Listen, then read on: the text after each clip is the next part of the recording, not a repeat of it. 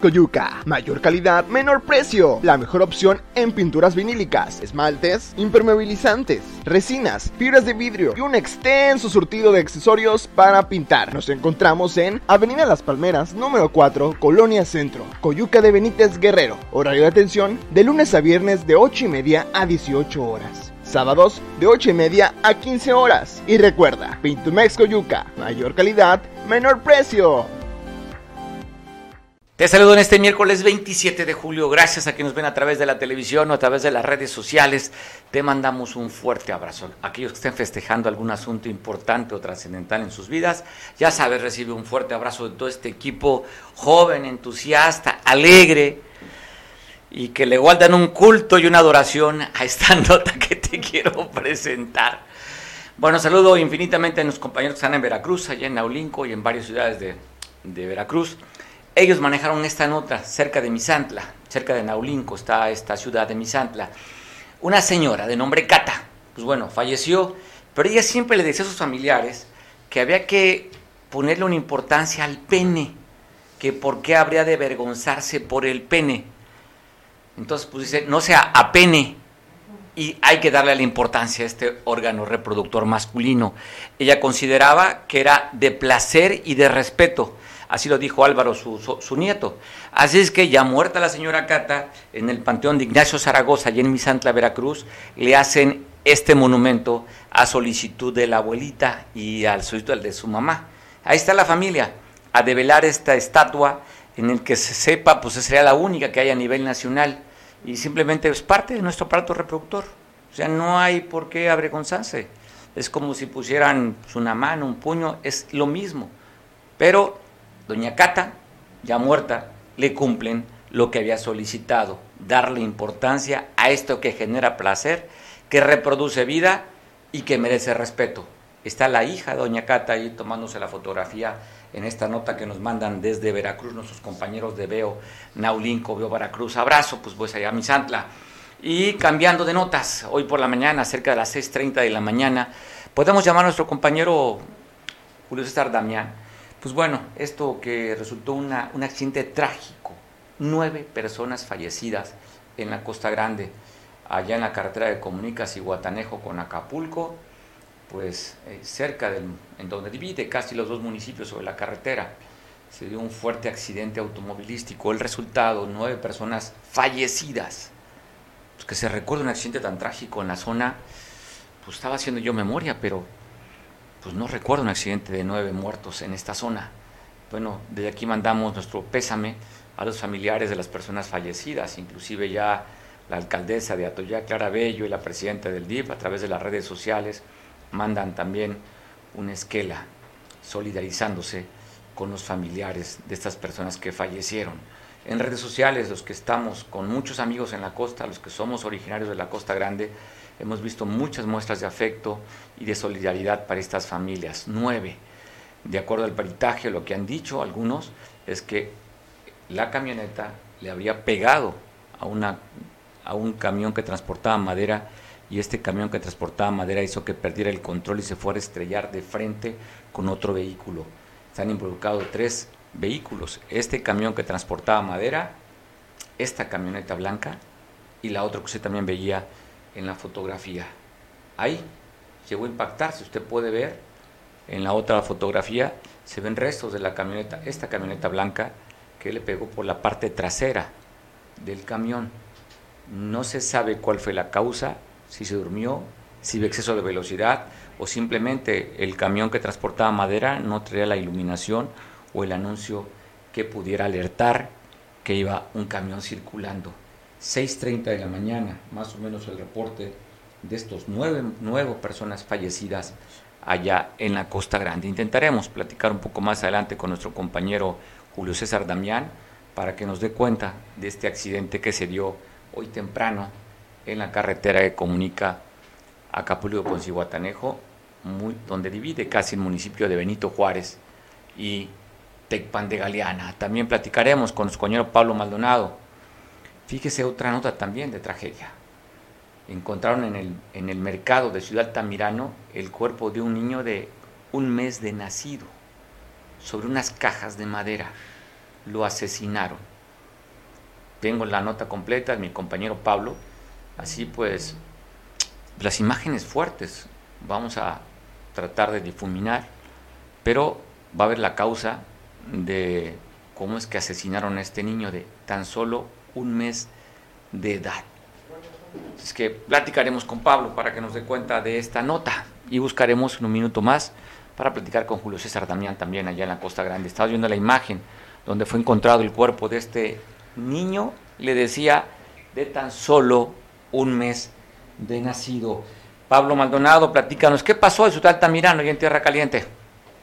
Buenas tardes, efectivamente, eh, la Tierra Caliente, desafortunadamente, pues hoy avanzamos con la noticia de un bebé eh, fallecido en esta ciudad ubicado ahí en la Tierra Caliente. Y fíjate que causa sensación la forma en que es encontrado porque eh, fue encontrado en una bolsa negra a unos metros de la Catedral de Altamirano, en donde según las versiones policíacas señalan que aproximadamente a las 9 de la mañana eh, eh, del día de hoy, sobre la calle Vicente Guerrero, casi esquina con Avenida Lázaro Cárdenas de la Colonia Centro, afuera, para ser exactos, del mercado Salvador Santa María y a unos metros de la Catedral de la ciudad, pues eh, personas desconocidas dejaron una bolsa negra con el cadáver al parecer de un bebé recién nacido.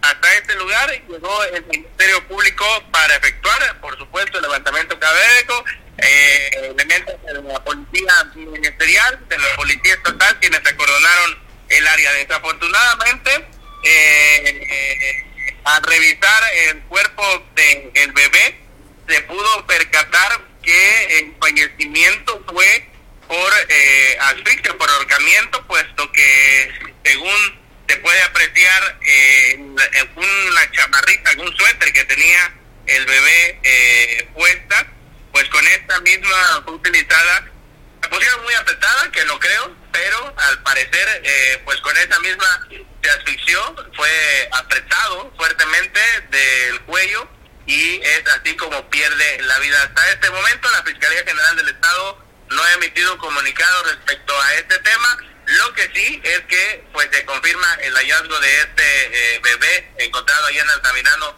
en pleno centro de esta ciudad y que por supuesto conmociona a todos los habitantes de eh, esta región de la Tierra Caliente, Mario. Pues qué duro, ¿no? Qué tragedia. Y no sabemos si puede haber sido algún error, una mala manipulación, que ojalá sí haya sido, pero si tuvieron esa mente criminal de ahorcarlo con su propia chamarrita al niño, la foto está difuminada, nosotros la hemos visto completa y se ve en el cuello cómo pues, fue asfixiado, ahorcado con la propia chamarra, con este suéter. Allá, Pablo.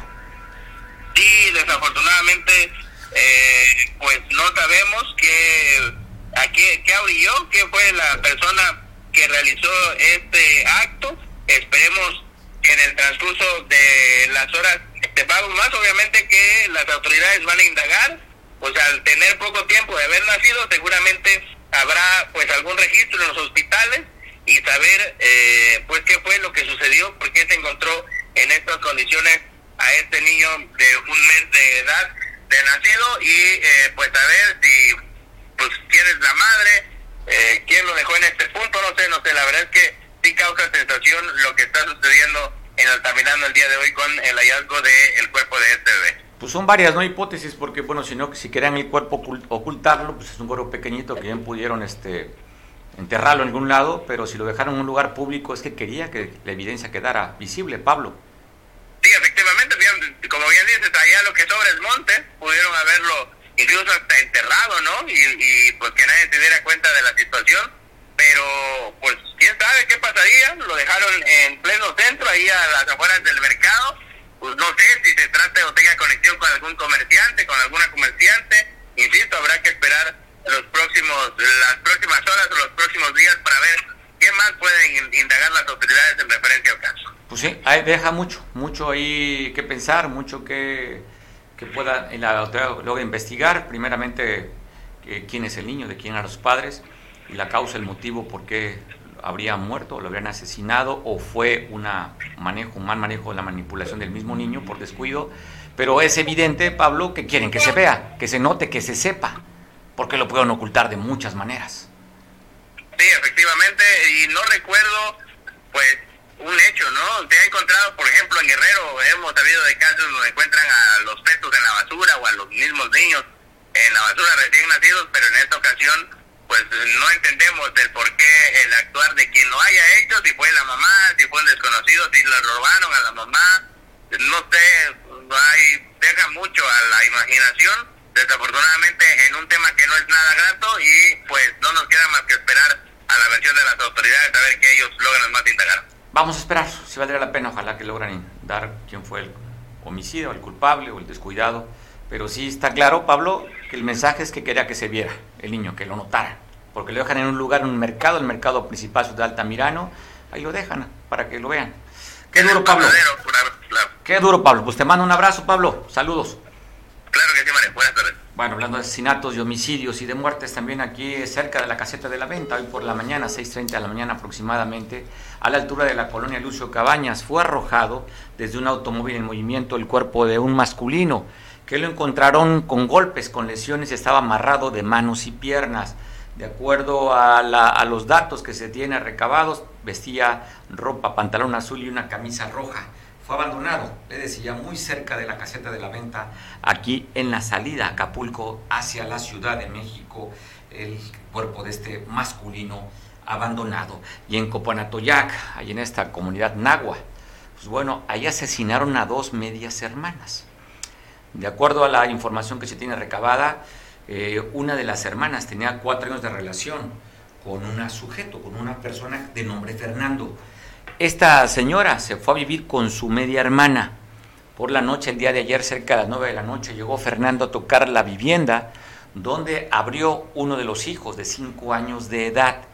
Al abrir la puerta, ingresó a la casa de estas medias hermanas. Fernando discutió con las dos mujeres, sacó de entre sus, de su cuerpo un arma y asesinó a las dos mujeres. De, quedaron los cuerpos allá abandonados. Uno de, eh, dejó también pues en la orfandad, un niño de 5 años que fue el que abrió la puerta y otro niño menor. Ellas respondían, son dos hermanas, les decía, una de 37 y una de 30 años de edad.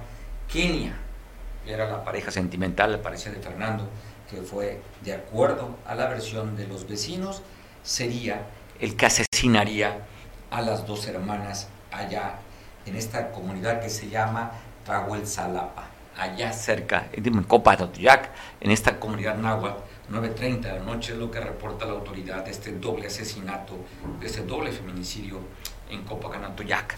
Y aquí en Icacos, en la parte, en la playa de Icacos, reportan que a las 2 de la mañana del día de ayer, pues amaneciendo el día de ayer, asesinarían a una persona. El único dato que se tiene que estaba sentado en un mobiliario de playa. Es todo el dato que se tiene recabado hasta el momento. Masculino asesinado por arma de fuego en Playa Icacos, en la colonia Costa Azul. Esto se da a conocer por parte también de la autoridad. La propia autoridad también reconoce que el día de ayer por la tarde en la calle 8 fueron detenidos dos presuntos narcomenudistas. Vamos a ver la imagen y lo que traían en su mochila estos dos presuntos narcomenudistas fueron detenidos por elementos de la Policía Municipal acompañados por la Secretaría de la Marina y este, Armada de México que andaban haciendo rondines en esta colonia. Al ver el movimiento sospechoso de estos dos sujetos, los detuvieron y en las dos mochilas le encontraron bolsas con presunta droga. Entre ellas llama la atención sobre todo las 60 bolsitas de la presunta piedra, esta droga que ha crecido y ha aumentado la adicción de muchos que están consumiéndola. También traían dentro de estas dos bolsas de la felicidad, traían siete bolsitas con características propias de la marihuana y tres bolsitas con características propias de la cocaína, pero principalmente traían 60 bolsitas de droga con lo que aparentemente sería cristal.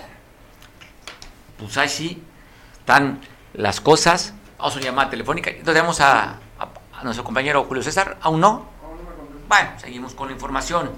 Eh, platicaremos también, el día de ayer tratamos de contactar al regidor, a René Juárez Albarrán, quien el día de ayer hizo un homenaje póstumo, un año de fallecimiento de René Juárez, exgobernador de Guerrero. Vamos a platicar con él vía telefónica. para pues, que dé su impresión, su punto de vista de la aportación que dio a la política local aquí en Acapulco, la política a nivel estatal también la aportación que daría a nivel nacional su padre, porque ocupó cargos como subsecretario de Gobernación y como presidente nacional del PRI. Usted recordará en campaña de José Antonio Mir, él entró también a esta campaña a nivel nacional como presidente del partido. Platicaremos, ya estamos tomando la llamada para conversar con René Juárez. El día de ayer se dieron homenajes en la sede de su partido político en Chilpancingo. Hasta ahí llegaron exgobernadores, estuvo el gobernador Héctor Astudillo, Ángel Aguirre y Rubén Figueroa, el senador Manuel Añorbe Baños también dentro del de acompañamiento que se dio a este homenaje luctuoso. René, ¿cómo estás? Te saludo primeramente, pues a un año el pésame de la muerte de tu padre por COVID-19. Qué rápido se fue el año, René. Muchísimas gracias, Mario. Sí, muy rápido, muy rápido. Bueno, eh... bueno. Sí, bueno, ¿me, escuchas? Sí, te escucho, claro. es que me quedé, se conectó aquí. Este, te decía que pues, la verdad para se ha pasado muy rápido el tiempo, pero ha sido difícil. Dejó un, un, un hueco un, muy difícil de llenar, yo creo que nunca lo vamos a lograr, pero pero bueno, estamos trabajando juntos, estamos con mi familia, mis amigos, todos unidos para, para salir adelante de este, de este duro golpe. La gente que estuvo en, este, en esta ceremonia, en este homenaje, dicen que fue muy sentido, René.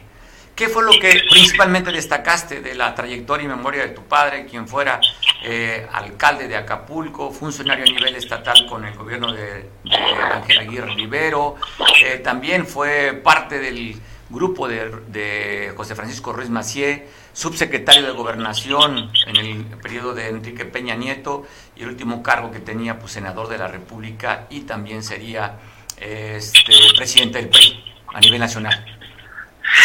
Sí, eh, pues mira, como tú lo comentas, mi papá tuvo una carrera muy larga. Él empezó desde abajo, empezó, fue algo de lo que se comentó ahí. Él empezó, como decía él, como peón de pico y pala. ¿no? Empezó desde abajo, haciendo mandados, yendo a, lavar coches. Le, tocó en su primer día de trabajo lavar baños y lo hizo con toda la dignidad del mundo porque decía que cualquier trabajo es digno. Eh, si se hace eso, si es honesto y es honrado. Y sí, como tú lo mencionas, estuvo con diferentes gobernadores como secretario de Planeación, Presupuesto y Recursos Urbanos, estuvo con Alejandro Cervantes, con eh, Rubén Figueroa, con José Francisco Ruiz Macié, con el mismo Ángel Aguirre también estuvo con él, y fue presidente de Acapulco, fue gobernador, subsecretario, presidente del PRI nacional, y su último cargo fue coordinador de la bancada prista en San Lázaro. Entonces, bueno, tuvo una carrera muy, muy larga y muy vasta, pero creo que lo que fue muy sentido sobre todo porque los que estábamos ahí eh, tuvimos la fortuna, nosotros como su familia, yo en lo personal como padre, pero muchos de los que estaban ahí como compañero, como jefe, como subordinado y sobre todo como amigo. Es, fue una persona que no dudaba en quitarse de la boca el pan para dárselo a sus amigos y eso siempre se agradece. Oye, se recuerda como uno de los gobernadores que sabía hacer política, además hablaban de que era un hombre muy generoso, René, tu papá. Sí, sí, sí, como te comento, siempre trató de ayudar a todos, lo que se, a todas las personas, a, a la medida de sus posibilidades, siempre trató de estar ahí para ellos. Y, y bueno, como él decía, era un, en la política, él, él siempre me decía, la política es el arte de tender puentes entre los distantes. No importa en qué partido estés, no importa desde qué trinchera estés trabajando, siempre hay que trabajar por los menos favorecidos, siempre hay que trabajar por el pueblo. Y fue lo que mi padre me enseñó a mí, le enseñó yo creo que a todos los que tuvimos la fortuna de, de coincidir en este mundo con él. Y por eso es que ayer la gente había de diferentes expresiones, eh, gente de diferentes edades, de todas las partes de, del Estado. Había gente eh, del ámbito nacional que también estuvieron presentes, así como sus amigos quisieron llegar videos porque no puede, por diversas eh, pues, circunstancias no pudieron estar presentes. Pues bueno, ahí queda, estamos viendo imágenes justamente de esta ceremonia, pero también se dio otro evento en la UAGRO, ¿verdad, René? Sí, ese fue el día lunes. Él fue egresado de la Universidad Autónoma de Guerrero, de la Facultad de, de Economía eh, lo decían, fue el primero en graduarse de la generación. Eh, ahí estudió él, estudió mi madre, fueron compañeros, ahí fue donde se, conocieron. Y, bueno, pues la verdad es que él siempre estuvo orgulloso de su, de su, de su universidad, de su alma mater, de sus orígenes, también eso lo, decíamos, mi abuela mi abuela fue muy humilde, ella fue costurera y él siempre, siempre, siempre se, se enorgulleció de ella, de su origen, como él decía, yo soy negro de corazón y negro en la piel, él este, decía soy afromexicano, o en ese tiempo antes de que se aprobara las reformas que, que él presentó en el Congreso, afrodescendiente, pero decía yo soy mexicano y soy afro, ¿por qué? Porque soy negro y se me nota. La gente lo decía con cariño y no como muchos muchos lo toman como si fuera una pues una grosería o una forma de hacer menos a alguien, pero a él lo, a él lo conocían como el negro y él era orgulloso y le hacía muy difícil que le dijeran así. Pues bueno, queda creo que el legado, independientemente a la política, es eso, justamente el deseo de superación, no importa tus orígenes, no, no importa de dónde vengas, eh, simplemente te crees en lo que eres y llegas hasta la cúspide. Tú decías, un, un lugar pues difícil de llenar, porque viendo su historia de vida y de trabajo, pues los guerrerenses destacados dentro de la política, aún en un partido que en este momento está tan devaluado el PRI y pero está la trayectoria y la carrera de tu padre, que esa pues ahí queda, simplemente para ver que otro guerrerense llega a ocupar un lugar tan importante dentro del ámbito nacional el ámbito estatal y municipal, René. Pues sí, no, pues Mario, muchísimas gracias por tus palabras. mi padre tuvo una, una trayectoria muy larga, eh, siempre orgulloso, como tú lo dices, decía, uno no es responsable de dónde nace, ¿no? en la cuna en la que nace, pero es responsable en el, la posición donde muere. Eh, con trabajo, con estudios, con esfuerzo, con dedicación, cualquier meta que te propongas la puedes lograr, es lo que él me enseñó. Y sí ahí pone la, el, la vara muy alta, como tú dices, para que otro guerrerense pueda, pueda llegarlo, alcanzar o superarlo, pero creo que hay mucho talento en Guerrero, hay mucha gente trabajadora en Guerrero y en este momento, como tú dices, a lo mejor nuestro partido no está en su mejor momento, pero estamos trabajando y estamos unidos. Ayer fue una gran muestra de que el PRI está vivo, de que el PRI está unido y de que el PRI va para adelante. Pues te mando un abrazo, René, que estés muy bien y pues gracias por tomar la llamada. Saludos a tu familia. Igualmente, saludos a la familia, saludos a tu auditorio y muchísimas gracias, Mario, por esta llamada. René Juárez Cisneros es regidor y pues que qué responsabilidad también como hijo, ¿no? Mantener un legado de tu padre en lo que sea, cantante, cocinero, chef, en lo que sea. Cuando tu papá llega a la cúspide, qué peso también le queda a los hijos. Y bueno, René pues tendría que cuidar ese legado que deja su padre. Podrán, y, y podríamos decirlo, ¿eh? si ahorita el PRI se le considera pues con todos los adjetivos que se le quiera poner, corrupto y todo, pero en un momento fue un aparato impresionante. El PRI arrasaba. El PRI era el partido de Estado como lo que hoy estamos viviendo. Habría que esperar al ratito el desgaste propio que deja la administración del poder y del Estado, que hablaremos de estos gobiernos ahora. Y si no, veamos los exalcaldes o exalcaldesas después que han manejado un presupuesto. Pero no podemos soslayar la carrera que tuvo el exgobernador René Juárez Cisneros a un año de que esta pandemia, el COVID, le arrebatara la vida. Así es que, pues vamos, hablando de política, la gobernadora del estado dice que la única manera, y sin duda, para salir adelante y destacar, es el estudio y la educación. Compartir y atestiguar este gran momento, felicitarlas y felicitarlos por concluir un ciclo más en su crecimiento escolar decirles que no hay mejor camino para alcanzar nuestros sueños que la educación, que la disciplina, que el esfuerzo constante y la perseverancia. Ustedes ya no nada más son el futuro de Guerrero, ustedes ya son el presente de Guerrero. Cuentan con todo mi apoyo, que soy su amiga, que soy su aliada y ahora pues su madrina de generación. Bueno, parte de lo que se vivió ayer, personalidades importantes y como todo, como en la familia, como sucede en tu familia o nuestra familia, puede haber diferencias y comentarios, malos entendidos, pero en un velorio, en un reconocimiento, la familia se une. Y lo que vimos ayer fue la unidad del PRI. Y parte de esa unidad, pues bueno, un actor importante dentro de la política estatal y la política nacional es un guerrerense también al cual agradezco mucho que me tome la llamada al senador Manuel Añor Bebaños. Manuel, te vimos ayer acompañando a la familia de René Juárez a un año del fallecimiento. Sí, por supuesto. Y lo dices muy bien. O sea, puede haber diferencias, pero el arte de la política es que esas diferencias debe uno convertirlas con madurez en coincidencias. Y ayer, eh, convocados por Alejandro Bravo, presidente del Comité Directivo Estatal, y Pilar Vadillo, la secretaria general, pues por supuesto que, acudí con mucho gusto. Estuve con el regidor René Juárez, Albarrán, René, es un joven, muy entusiasta, muy buen amigo. Eh, estuvo, estuvieron sus hermanas, su hijo, el nieto de René Juárez Cisneros. Y claro que la presencia de, de los exgobernadores, su intervención, de Mario Moreno, de los expresidentes del comité directivo estatal, la clase política, los diputados locales, las diputadas, los exdiputados, una, una gran convocatoria en memoria de René Juárez.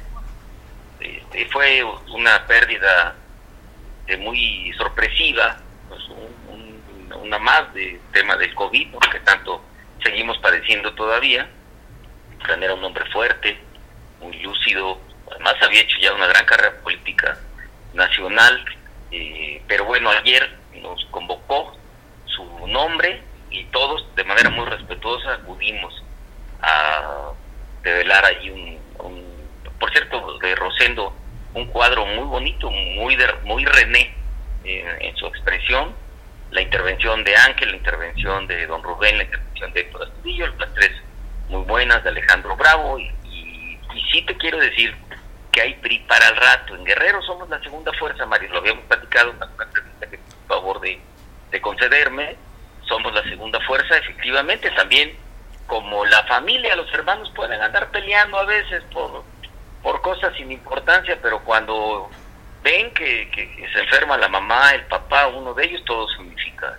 Y en ese sentido, eh, pues estamos en la competencia y estamos, no tengo la menor duda, fuertes como segunda fuerza política y entendiendo que debemos de conservar la unidad en Guerrero, Mario. Eso es muy importante. La inclusión, la unidad y pues la presencia de Mario también fue significativa porque al final fue eh, nuestro candidato a la gobernatura del estado. Eh, así que sí fue un muy buen evento y te puedo decir que con un muy buen sabor de boca la, la convocatoria y sobre todo la presencia de todos, desde militantes de, de tierra hasta quienes tenemos un cargo de elección popular como Reinel, también el diputado federal de Tierra Caliente. Bien, el, evento, mi estimado Mar. Pues sí, se notaba justamente pues, caras de, de, dolor, caras de unidad. Eh, vimos también después de que termina la ceremonia de manera, la manera ceremonia oficial, la camaradería que se vivió entre varios de ustedes, cómo se comentan cómo se llaman, cómo se platican y se ve hegemonía, cuando menos ahorita, Manuel, en el PRI. Sí, sí, claro que sí, y la verdad, muy buena eh, camaradería todos pues, respetándonos, estimándonos, al final de cuentas hemos tenido evidencias. Así que ayer fue un evento de unidad, donde volvimos a reflejar que somos la segunda fuerza política en el Estado y seguimos siendo una fuerza eh, muy significativa con presencia en la Cámara de Senadores, Cámara de Diputados y la Cámara de Diputados local. Así que, en memoria de nuestro amigo René Juárez Cisneros, ayer nos convocamos con su familia. Por cierto, René Juárez Albarrán, qué buen discurso dio también, muy emotivo. fue un discurso de unidad, recordando a su papá. Es fuerte, René, fuerte, fuerte, eh, sólido. Eh, me da gusto porque al final de cuentas pues igual que mi hijo Manolo, en fin, son generaciones que vienen empujando, eh, mi estimado Mario, y hay que seguirlas impulsando también. Pues Bien, me gustó. Pues qué bueno que tuviste impresión. Hoy estamos viendo en la pantalla la imagen de Ángel Aguirre Rivero, que también su hijo lamentablemente pues moriría, pero también estaba haciendo trabajo político, como todas las de las nuevas generaciones que hay. Sí, como Ricardo Astudillo también, ¿no? Como Ricardo Astudillo también, el, el hijo de Héctor, bueno, ahí están, y es, es normal. En algún momento tiene que haber un relevo generacional. Punto. Es así, ¿no? Los, los chavos, los jóvenes, pues tienen también oportunidades y se la están creando de manera permanente con su trabajo, porque pues un apellido, como dice mi hijo Manolo, dice, bueno, pues él, él está construyendo su luz propia, ¿no? Porque un apellido, pues al final de cuentas, uno que ha estado en la política durante muchos años, pues tienes, como dice mi amigo Albarrán, Miguel Ángel Albarrán, tienes malquerientes, ¿no? Esa es la palabra de él. Y tienes grandes amigos. Yo he tratado de construir siempre muchos amigos. Cuando me dicen, existe el añorbismo en Guerrero, no, yo no puse ese gentilicio, tengo amigos. Y siempre he dado la cara por ellos. Por la, a ver, me puedo equivocar una o dos veces, pero siempre he dado la cara en algún momento de mi vida política por un amigo. Y lo mejor que puedes hacer en política, yo te lo digo por experiencia, es dejar amigos en todos lados. Construir amigos. Y pues los menos adversarios, porque enemigos yo no tengo. Pero es normal. Alguien me decía, oye, es que fulano no te quiere. digo, pues no, no me va a querer porque le gané una elección, ¿no? Entonces, este, él está todavía con sus arañas de que yo le gané una elección. Este, y yo, pues yo a veces he ganado, he perdido. Y cuando he perdido, pues entierro las derrotas y mira, vivo muy a gusto, muy tranquilo y yo te puedo regresar en el tiempo al 2011 cuando la gobernatura no se me concretó, cuando Ángel es el gobernador del estado y ve cómo cambian en 10 años las cosas. Ángel y yo somos primos, tenemos una extraordinaria relación de, comunicación política y lo que es la vida. Lo, lo inédito, PRD y PRI unidos y ayer volvimos a demostrar que inclusive podemos hablar hasta MC, PAN y hacer una gran alianza opositora para el 2024 el Guerrero. Ese es el arte de la política. Si yo me hubiera quedado con resentimientos, echando aceite, ofendiendo a la gente, buscando culpables, Mario, pues no, mi partido no me hubiera dado la oportunidad de ser diputado federal 2012, 2015, parte de la dirigencia nacional 2016-17, candidato al Senado 2018 y hoy soy senador de la República punto. Se aprende. Claro. Hay quien dice, las derrotas se aprende más que las victorias. No, se aprende de las derrotas y se aprende de las victorias. Por supuesto, por supuesto. Además, ni todos los triunfos son para siempre, ni todas las derrotas son para siempre. El caso de Héctor Astudillo pierde la candidatura de la gobernatura con Seferino, después gobernador. Y a ti te daban por y a ti te daban por muerto y mira, después ganaste la senaduría. Y punto, ¿no? o sea, no sé por qué, pero hay muchos que siempre me dan por muerto. Cuando busqué la candidatura a la alcaldía de Acapulco, recordarás 2008, decía no hombre, estábamos en tercer lugar cuando arrancó la contienda. Añor me está muerto y que gane. Luego la gubernatura, no, pues está muerto y soy diputado federal. No, pues y a la dirigencia nacional y también está muerto y candidato a senador me daban en tercer lugar, cosa que era real, porque las encuestas me ponían en tercer lugar y entré en el Senado de la República. Santa Paz, hay que hacer amigos, Mario, como tú, que te tengo mucho respeto, mucho cariño, de muchos años, Mario, no es porque tengas un importante programa en, principio en cable y ahora radiofónico, ¿no? Radio Fórmula. Eh, yo he logrado y puedo presumir de tener amigos en todos los sectores sociales del estado de Guerrero y también del país. Por eso te puedo decir que ayer fue una gran convocatoria. Eso es lo, lo que te puedo yo concluir del homenaje a René Juárez. Pues nos quedamos. Sí, es importante que haya una, una, clase política sólida, el partido que sea, en este caso el PRI, Morena, que sean sólidos, porque al final, pues llegando a la administración del poder, si están arropados, si están agrupados en la marca que sea, nos va mejor como guerrerenses, Manuel. Claro, y son tiempos en este momento de trabajo. Yo por eso eh, siempre estoy en el mejor ánimo de apoyar a, a la gobernadora Evelyn Salgado hay quien me dice, oye, pues es que apoyas mucho a la gobernadora, no, es apoyar pues a la titular del Ejecutivo. Es, la, es la, institución. Pues es la institución, pues ni modo andar ahí pegando y tirando el aceite a la gobernadora, pues cuando pues, pocos recursos tiene para hacerle frente a los grandes problemas de Guerrero, ya ella ya es gobernadora, ¿no? Pues esperemos los tiempos electorales. Exactamente. Los tiempos electorales en Guerrero pasar, llegarán hasta el 24, hay que apoyar en esto. Yo siempre he sido así, lo hice con Seferino, lo hice con René, no se diga con Don Rubén, por supuesto, con Ángel Aguirre, a pesar de que habíamos comprendido en ese momento, y pues con Héctor Astudillo, Rogelio Ortega, y Héctor Astudillo pues es alguien que yo le tengo mucho aprecio, tú lo sabes, de muchos años, y eso para mí es muy, muy significativo, ¿no? Siempre he sido muy institucional, y la institucionalidad es algo que, como bien lo dices también tú, Mario, no se debe perder. Es así de puntual. Pues bueno, Manuel, gracias por tomar la llamada. Abrazos a donde estés. Gracias, acá en la Ciudad de México, vengo llegando al Senado. Gracias, Saludos, gracias Manuel. Manuel senador de la República por Guerrero. Escucha usted después, dando su punto de vista, su impresión de lo que fue el evento de ayer. Agradezco mucho a Julio César Damián, nuestro compañero que está informándonos de la Costa Grande. Julio, pasamos las imágenes de esta tragedia que se dio de nueve muertos, pero también hubo otro evento en San Jerónimo, la Mesa de la Construcción por la Paz, Julio. Así es, Mario. Muy buenas tardes, nuevamente para todos los auditores, saludarte con el gusto de siempre.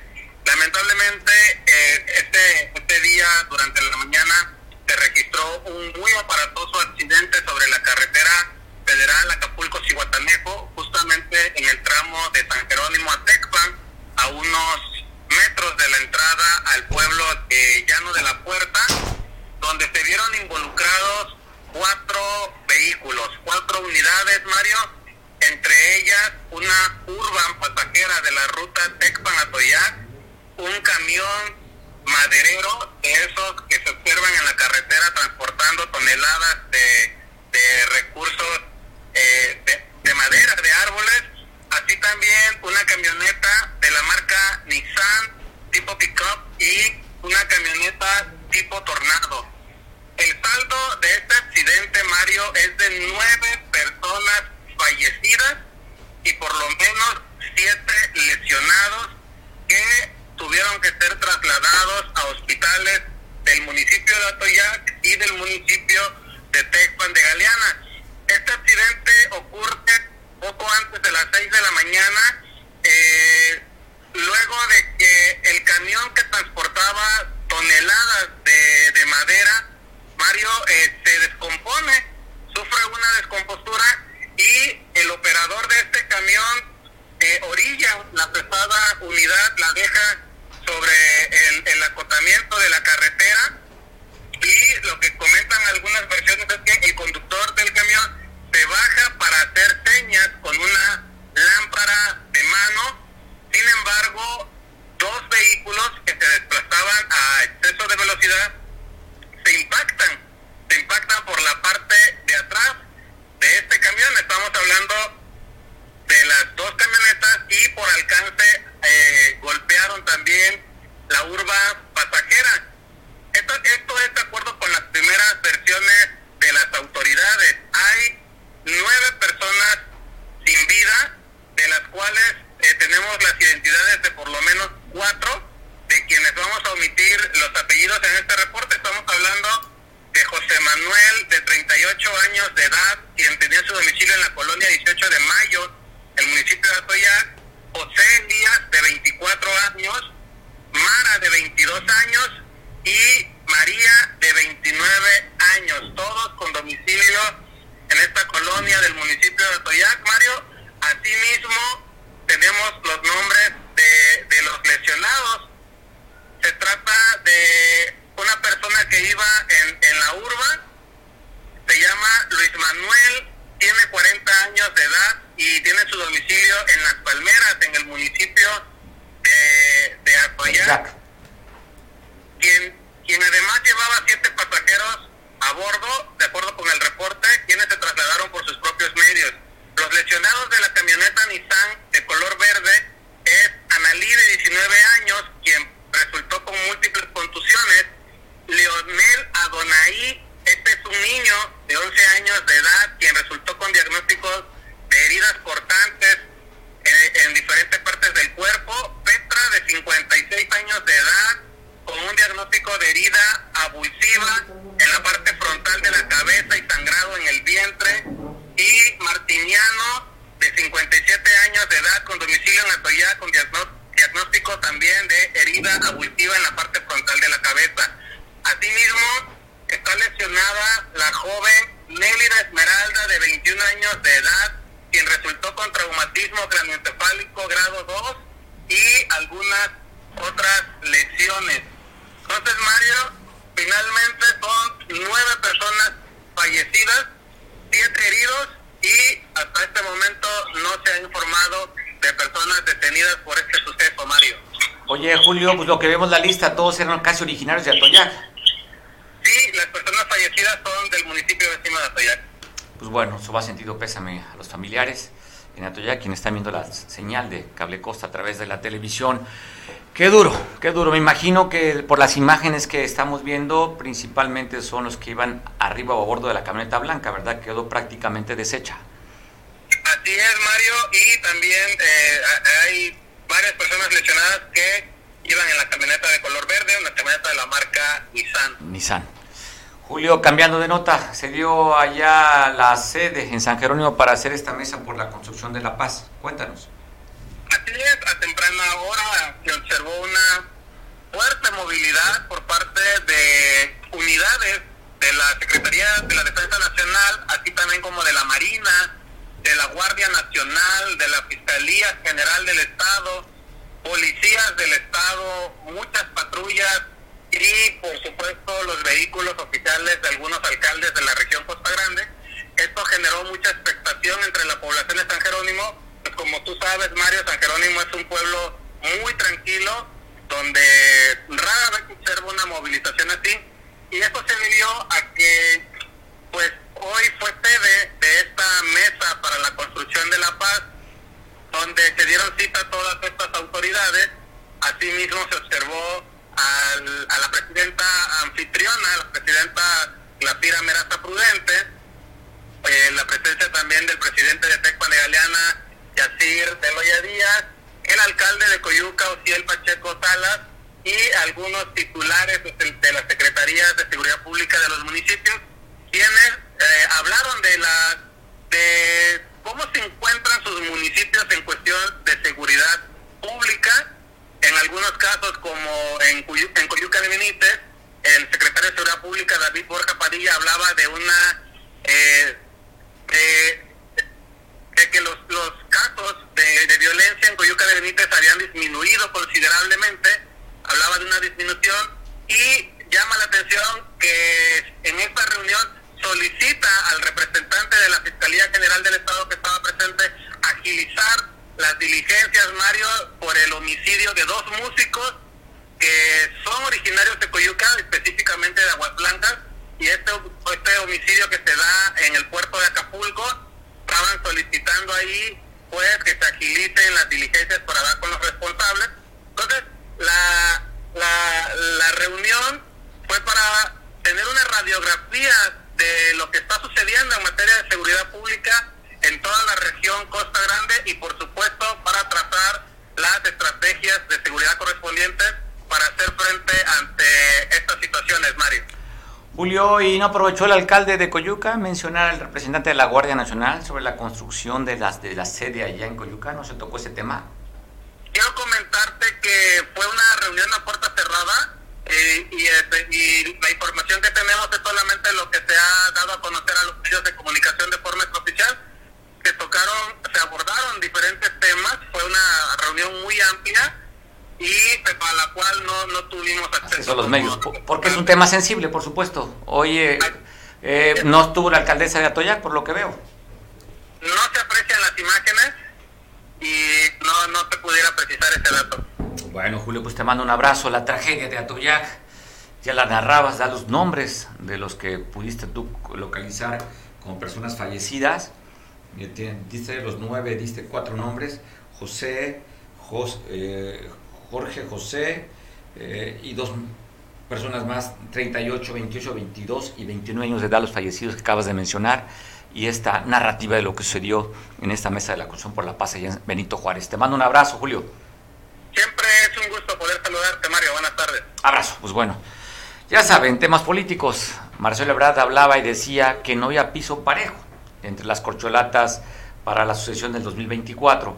El presidente de la República le contesta a través de un video justamente las declaraciones de Marcelo Ebrard. Así lo dijo en la mañanera el presidente Andrés Manuel López Obrador. Lo que diga la gente y yo voy a apoyar al que gane la encuesta.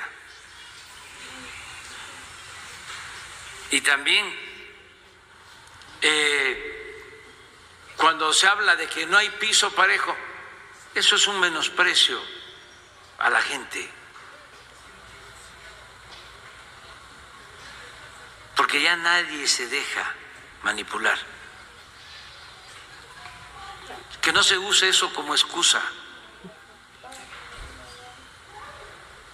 ¿Cómo no va a haber eh, piso parejo si va a ser el pueblo el que va a decidir? Y si la gente eh, ve de que el presidente se está inclinando a favor de alguien o los dirigentes del partido se están inclinando a favor de alguien, eso lo rechaza la gente. Eso tiene un efecto de boomerang. Pero eso también conlleva la idea de que no le tienen confianza al pueblo,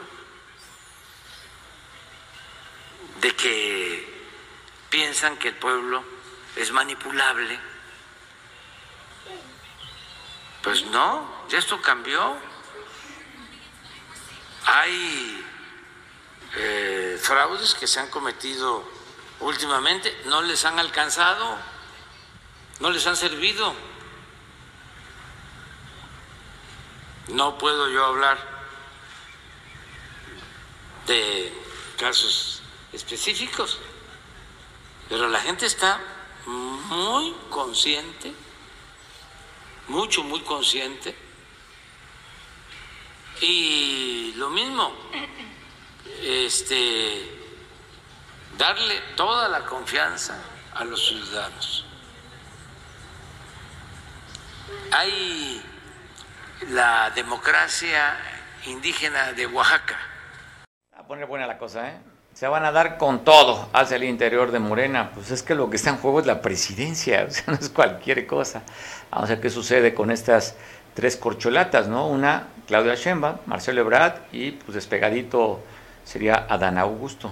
Aunque tiene más, de acuerdo a las encuestas, tiene más posibilidades que Adán Augusto, el propio Ricardo Monreal, pero ese no está considerado dentro de como candidato o como corcholata para el 2024. Va a ser interesante.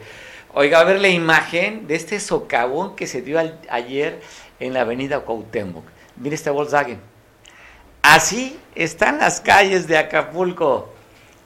A la mitad quedó casi sumergido este bochito después de las lluvias frente a la terminal de Estrella de Oro. No es en una avenida a las orillas de la ciudad, ¿eh? o sea, no, no estamos hablando que está en la periferia, en zona rural, en la segunda avenida más importante del puerto, así quedó este socavón, este Volkswagen ayer por la noche, ante el asombro de las gentes. Dese cuenta el que está parado ahí con las manos en el bolsillo, bueno, los dos, como, ¿qué diría, productor, qué diría? A ver, frase juvenil, ¿eh?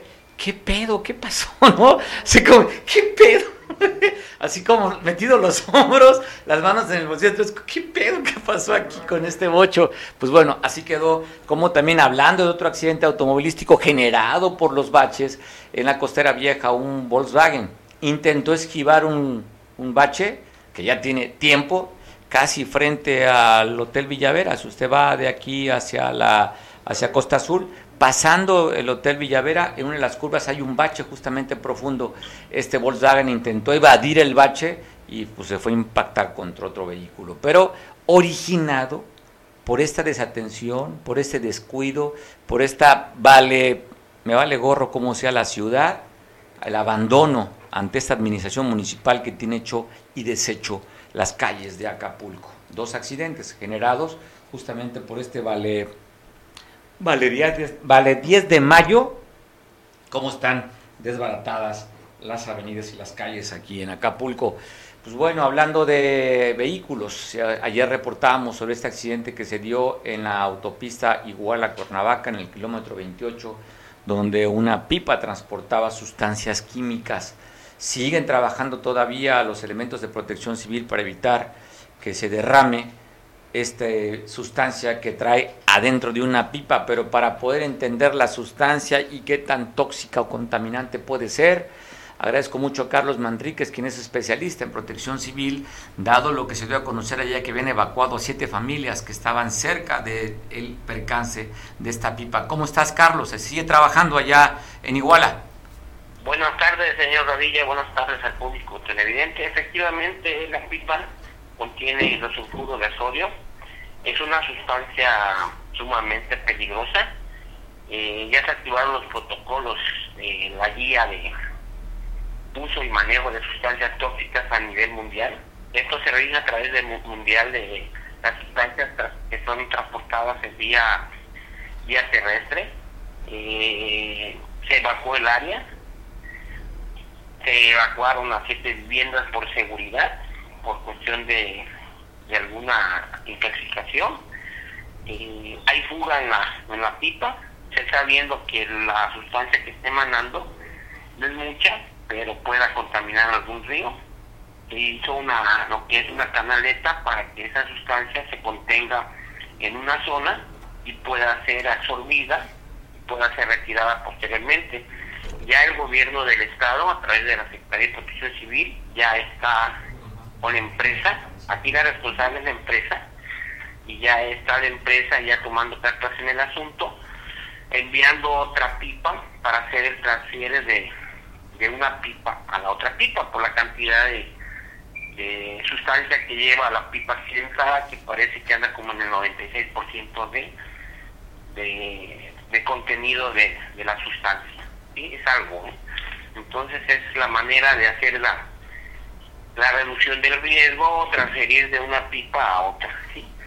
Y, y, le va- y la, el acordonamiento del área, porque el área está, está cerrada la carretera en un carril y están pues, evitando la, algún riesgo que se pueda ocasionar eh, por la, la volcadura de la pipa.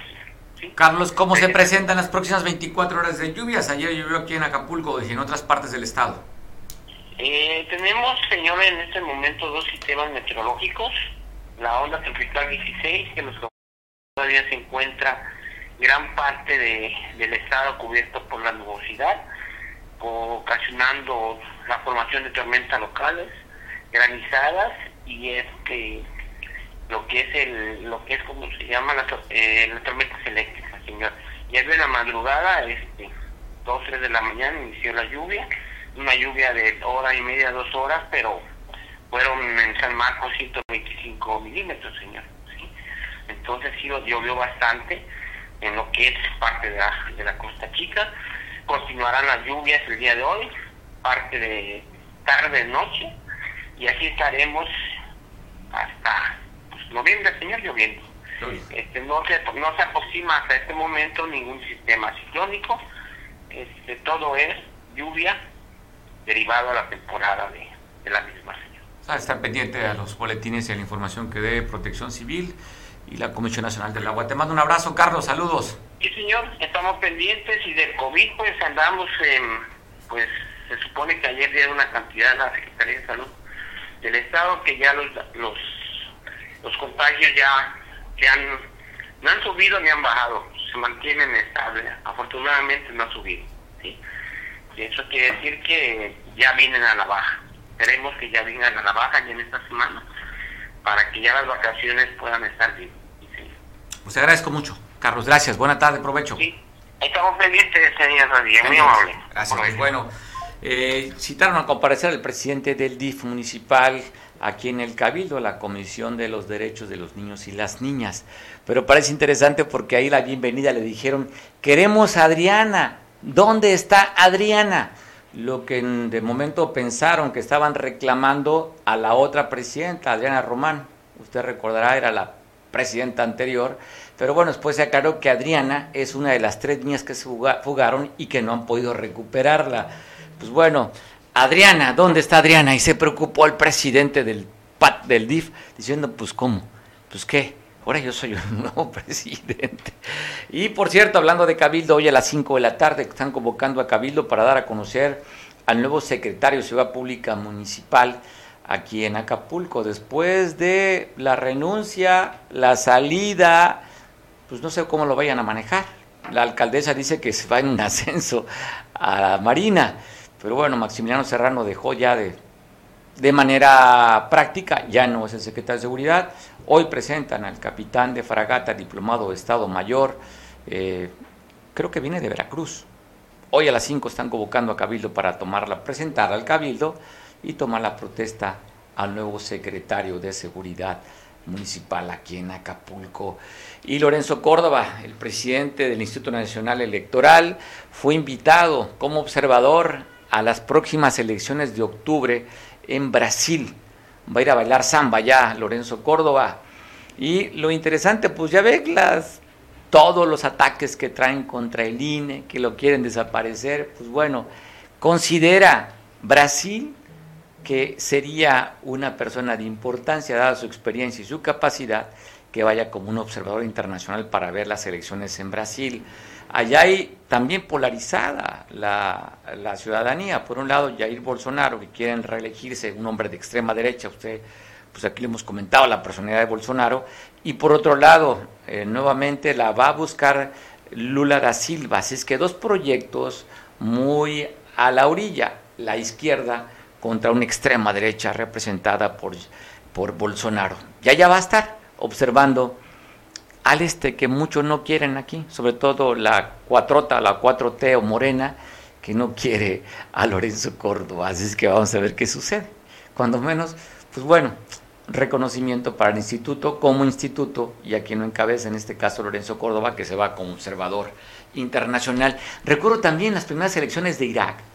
El INE fue capacitar a la primera elección allá y fueron los que dieron la, elección en Irak. O sea, nada más para que vean el tamaño del reconocimiento que se tiene de manera internacional a este instituto que le dio y que calificó el triunfo de Morena, pero pues que hoy pues lo quieren, lo intentan desaparecer de acuerdo a lo que ha dicho el mismo presidente y la propia Morena. Pues bueno, ¿con qué te quedas de la nota, productor? ¿Con qué te quedas del noticiero? ¿No con la entrada? ¿Pero por qué pujas? Dice, con la nota que empezamos. Le pregunto, ¿cómo queda hacer? No sé si de suspiro de placer o simplemente de añoranza. Porque de ver esa imagen con la que entramos, pues yo suspiramos mucho como un anhelo con un anhelo. Pues bueno, pásala rico, te veo mañana en punto de las 2 de la tarde, te dejo en compañía de Julián que nos ve por televisión allá en San Marcos. No sé, pues vean, vean el inicio de este noticiero de este programa sociocultural político. y por qué, no sé, usted va a ver si puede interpretar el suspiro del productor. Si es como un anhelo de ver esa imagen te invito para que veas el inicio ya tú darás tu comentario. Te veo mañana, gracias, buen provecho, feliz miércoles 27 de julio.